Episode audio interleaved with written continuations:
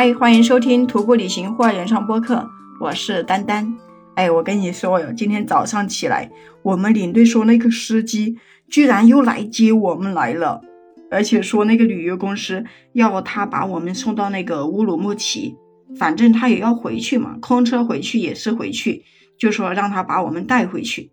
我们其实有点不敢坐，但是旅游公司也打了电话，反正也只有两三百公里左右吧。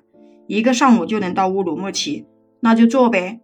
上车以后，司机的态度就变得好了很多，也没有说多少话，就安安静静的把那个车开到乌鲁木齐。我们下车以后，很多人就不想去玩了，说坐车比较累，而且这两天坐车也有一种特别不好的体验。最后就商量着哪些人要留下来玩，我们就有四个人就想去吐鲁番那边走一走。然后去看看沙漠呀，还有那个什么火焰山，反正都在那个火车回程的路上嘛。因为从那边走就是回江西的火车。其他有十四个人就买了机票，就准备晚上就飞回江西了。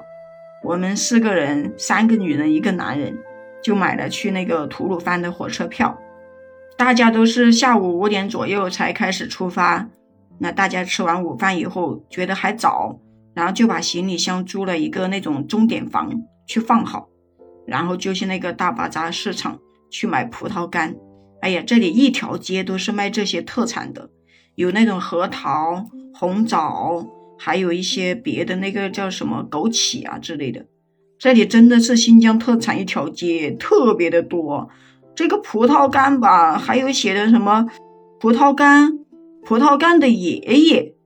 还有葡萄干爷爷的爷爷，哼，红枣也是这样，小一点的叫红枣，大一点的叫红枣的爷爷，再大一点叫红枣爷爷的爷爷。我看到这个我都笑死我了，我就问那有没有葡萄干的奶奶呀？人家说还真有，人家那个葡萄干有分那个什么黑色、绿色，黑色的就说叫什么葡萄干的奶奶。我总觉得他们是不是编出来的？我的妈呀！要不要这么搞笑？你卖个葡萄干不就按大按小呗？还还起这么搞笑的名字？也是在这个时候，哎呦，我感觉到了我们这群女人的购买力量真的是太厉害了。她们可以一下子就买一大堆。哎呀，如果是我，我就有点接受不了，因为我不喜欢我的手上拿着这么多东西，手上提着东西逛街多累呀，特别烦躁。后面他们都说拿不了了。然后就让人家店老板直接就寄回去，出点邮费呗。我们四个人就什么都不买，就在旁边看着他们买，想着我们还要去吐鲁番，到时候在吐鲁番那边买吧，那边也是特别盛产这个葡萄干的。差不多逛到下午四点多，我们就去坐火车到吐鲁番了。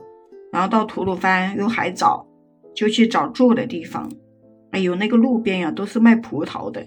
还有那个红提，特便宜，六块钱可以买到一公斤。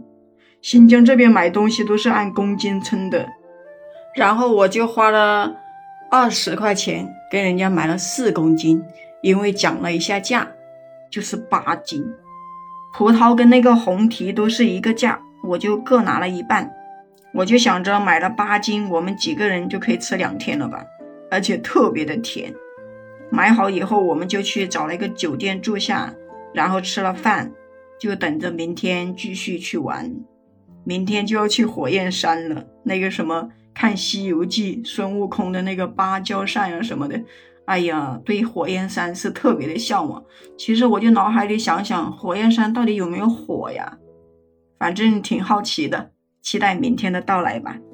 好了，今天就先跟你聊到这里啦。关注订阅我的专辑，在评论区跟我留言互动哦，我们明天再见。